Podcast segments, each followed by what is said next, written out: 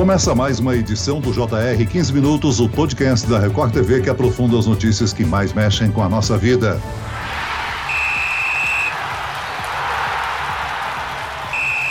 Olha, chega ao fim o Campeonato Brasileiro. Um campeão adormecido há 50 anos volta a conquistar a taça em 2021. Do outro lado da tabela, dois grandes campeões sofrem com a falta de desempenho e se juntam ao Cruzeiro e Vasco na Série B. Com surpresas e muitas trocas de técnicos, o Campeonato Brasileiro foi intenso até a última rodada. E os clubes terão pouco tempo para se recuperar, porque já em janeiro já começam os campeonatos estaduais. Qual o balanço desse campeonato brasileiro, hein? E o que esperar para o ano que vem? Eu converso agora com os jornalistas esportivos Cosme Rimoli, do R7.com, e Jean Brandão. Cosme.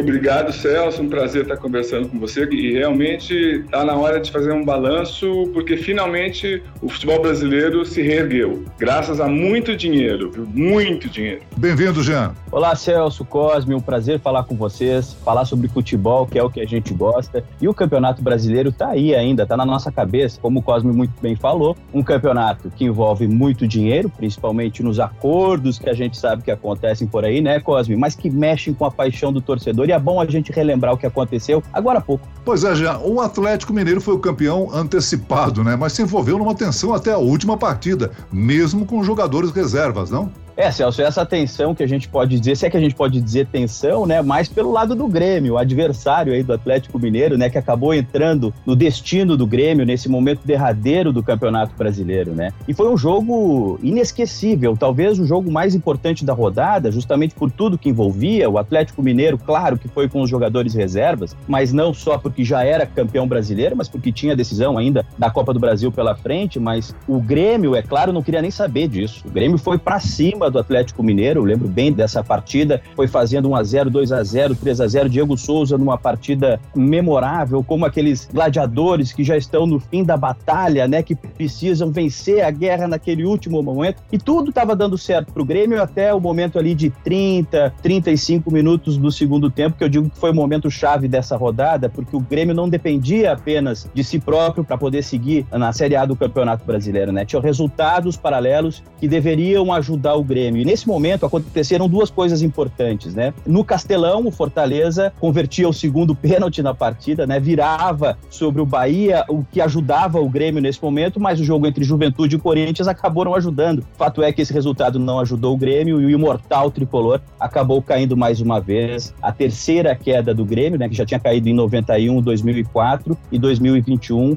foi tri-rebaixado, Celso. Ô Cosme, vamos dar espaço à merecida vitória do Atlético Mineiro Mineiro, que conquistou a sua segunda taça do Brasileirão após 50 anos. Foi uma campanha de muitos milhões de reais, né? Sim, Celso. Foi uma campanha que três mecenas resolveram bancar o clube, como a gente está conversando, que o alto nível que a gente voltou a ter no brasileiro se deve muito ao dinheiro. Então, cada um na sua fórmula, mas na fórmula do Atlético, três mecenas decidiram construir uma arena, ter muito lucro com essa nova arena que a torcida do Atlético Mineiro é fanática. A arrecadação do último jogo, para você ter ideia, do Atlético Mineiro foi de 8 milhões. Resumindo, o Atlético Mineiro investiu 185 milhões, montou um time de medalhões. Esses três mecenas decidiram assim: na vida social do clube a gente não mexe. Sabe qual é a dívida do Atlético Mineiro? É mais de 1 bilhão e 200 reais. Nós vamos cuidar do time, vocês resolvam a vida de vocês, nós vamos ter lucro com a arena e aí vocês aos poucos vão se encaixando. Então o Atlético Mineiro fez uma campanha brilhante, jogando em casa ganhou todas, foi imbatível porque também Flamengo e Palmeiras, que eram os times que poderiam competir, estavam imersos na Libertadores. Mas mas justíssima a vitória do Atlético Mineiro.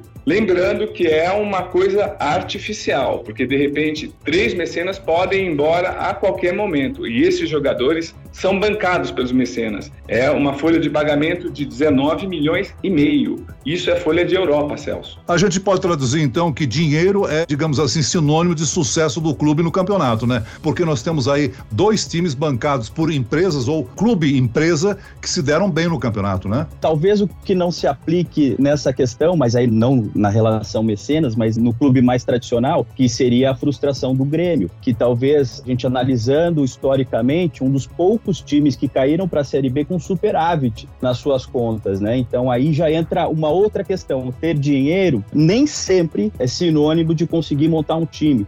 E aí eu conversava fora do ar, Cosme, não sei o que você acha, é difícil muitas vezes lidar com um time de medalhões. E nesse sentido, o Cuca soube lidar muito bem com os grandes jogadores que o Atlético montou, né? Não, eu concordo 100% com você, mas eu lembro que o Grêmio foi um exemplo de como não planejar uma temporada. Quatro treinadores, só porque o Renato Gaúcho, ele estava até com Covid, não, não estava no banco de reservas, não participou da partida que o Grêmio foi eliminado da pré-Libertadores, então se desmanchou todo o planejamento que o Renato tinha feito para o ano e se foi atrás de outros treinadores como o Thiago Nunes, o Filipão, o Wagner Mancini, eles não têm um mínimo denominador comum. Então, os medalhões que você bem disse, não sabiam como se comportar taticamente. Então, foi uma bagunça. O Grêmio, você tem razão, toda razão, tinha muito dinheiro, não soube lidar com esse dinheiro, mas merecidíssima o rebaixamento. É uma lição porque o Grêmio tem estrutura, mas não teve planejamento. Foi uma falha administrativa, Celso. Sem dúvida alguma, 2022 traz muitas novidades no futebol, né? São diversas emoções.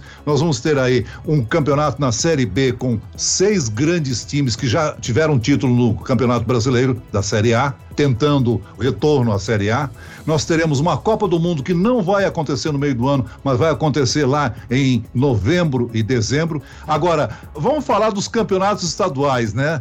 Nós temos aí em janeiro os maiores clubes do Brasil se enfrentando pela conquista daquele que será o termômetro do futebol em 2022.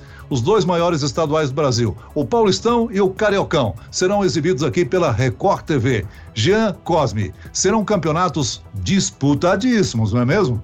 Sem dúvida, Celso, sem dúvida. A gente está, inclusive, preparando uma série de reportagens para o Jornal da Record que vão ao ar em janeiro, falando justamente sobre isso, sobre esse brilho que os campeonatos regionais têm.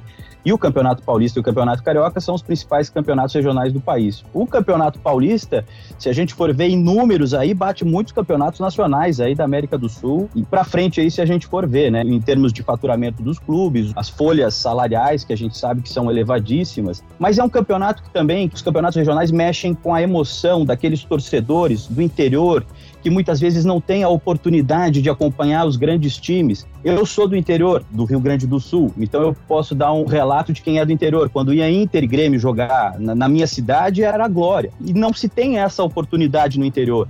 Então, tem muita gente que não tem condição de viajar à capital. Então, esse torcedor é muito bem abastecido pelos grandes times que vão a essas cidades. O Campeonato Paulista, acredito eu, Celso e Cosme, a gente deve ter novidades desses quatro. Sempre tem, né? Um ou outro time que fica entre os quatro grandes aí do estado. E eu repito, o Bragantino vem de novo aí com força máxima.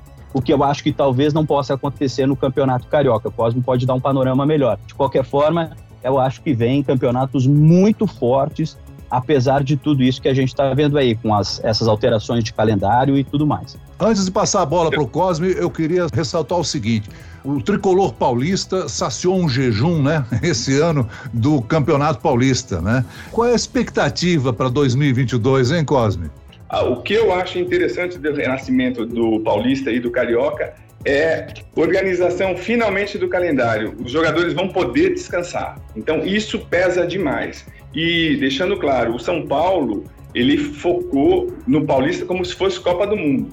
Ganhou o Paulista porque sabe a importância. Tem a importância gigantesca, assim, em termos estaduais. O Flamengo também, conversei com pessoas ligadas ao Landim, faz questão de manter a hegemonia no seu quintal. E esse campeonato paulista e carioca reúnem campeões do mundo. Existem campeonatos nacionais espalhados pelo planeta que não reúnem como aquele em São Paulo. São Paulo campeão do mundo, Corinthians campeão do mundo, Santos campeão do mundo, o Palmeiras é, a divergência, mas enfim, um nível enorme. O Carioca, o Flamengo está servindo como exemplo para os times. Por exemplo, a campanha do Botafogo, maravilhosa na Série B, tem muito de saber investir no clube, saber é, o potencial do clube.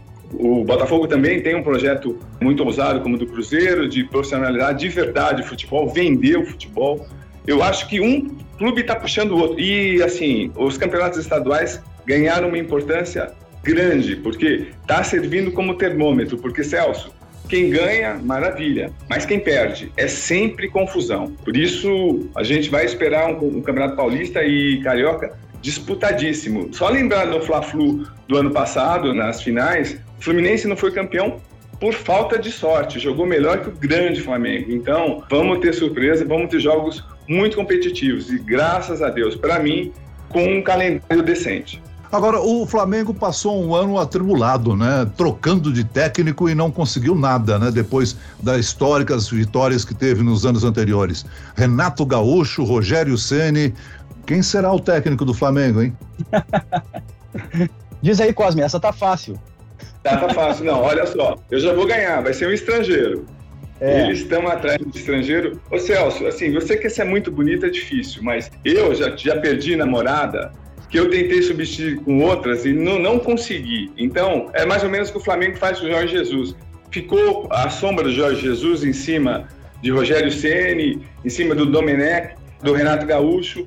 Não adianta, o Flamengo tem que buscar. Mesmo se o Jorge Jesus voltar, é um elenco já dois anos depois, envelhecido. Aquele Flamengo foi marcante, vai ficar para a história. É muito difícil de montar uma equipe tão importante, que tinha o Pablo Mari jogando o máximo, o Gerson, sensacional. O Flamengo, ele, se ele não sair dessa nostalgia, ele vai se complicar, já tem muita pressão interna. O Flamengo está negociando com o Carvalhal, que é o técnico do Braga, porque o Jorge Jesus conseguiu classificar o time para Champions.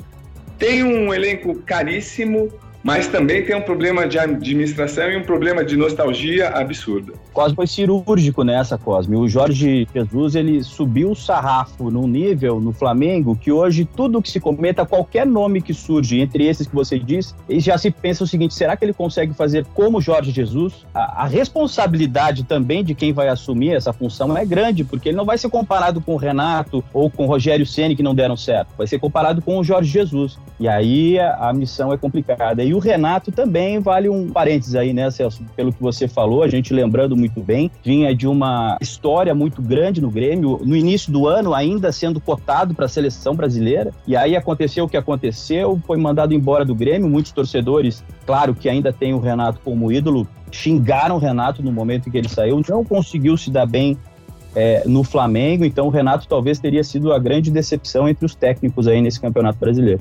Se você me permite, a grande decepção para mim, em termos de clubes, foi o São Paulo. São Paulo, ele ganhou Paulista, tinha o técnico Hernan Crespo, a diretoria prometendo mundos e fundos, uma administração moderna. Hoje o São Paulo deve 600 milhões, o Santos deve 700 milhões, mas o São Paulo não tem a mínima estrutura para tentar sair dessa. Tanto que o Rogério Ceni e Murici já até confidenciaram que pensam em sair por conta disso, porque eles tinham a promessa de um grande time, de uma seleção para 2022. E estão vendo que, na prática, 600 milhões de dívidas, a diretoria não está conseguindo fazer absolutamente nada. Ao contrário, está até regredindo, Celso. Então, só para finalizar, eu vou pedir aos dois: quem é o provável campeão, aos prováveis campeões no estadual do Rio de Janeiro e no estadual paulista? Eu gosto dessa, porque depois o torcedor vai lá e coloca isso até para motivar jogador, né? Fica colocando nas redes sociais. Mas vamos lá, no, no, Campeonato Carioca eu acho que ainda é o Flamengo difícil, apesar da gente ver essa, o Botafogo querendo mostrar serviço, né? Vindo numa ascensão muito grande, eu acho ainda que no Carioca é, vence o Flamengo. Agora, aqui em São Paulo, é, eu vou, se eu tivesse que apostar, não gosto muito desse negócio de aposta, mas eu apostaria no Palmeiras. Cosme? Opa, bom, é, eu também, depois sei que você cobrado, mas eu acredito no Fluminense no Rio de Janeiro. Eu acho que o Flu surpreende, Felipe Melo, é, foco no Carioca. No Paulista, eu ainda acredito no Corinthians, porque Palmeiras vai estar muito voltado ao Mundial em fevereiro, o São Paulo essa confusão toda e o Santos com problemas financeiros. Eu acho que deve dar Corinthians. Valeu, muito bem, nós chegamos ao fim desta edição do 15 Minutos. Eu agradeço a participação dos jornalistas esportivos Jean Brandão e Cosme Rimoli. Jean? Valeu, Celso, um abraço para você, obrigado por ter participado dessa, até a próxima. Cosme? E aí, eu também agradeço, foi ótimo conversar com vocês e Tamo para a próxima. Ano que vem vamos falar muito dos estaduais. Até a próxima. Esse podcast contou com a produção de Homero Augusto e dos estagiários David Bezerra e Larissa Silva. Sonoplastia de Marcos Vinícius. Coordenação de conteúdo Camila Moraes e Edvaldo Nunes. Direção de conteúdo Tiago Contreira. Vice-presidente de jornalismo Tônio Guerreiro. E eu, Celso Freitas, te aguardo no próximo episódio. Até segunda.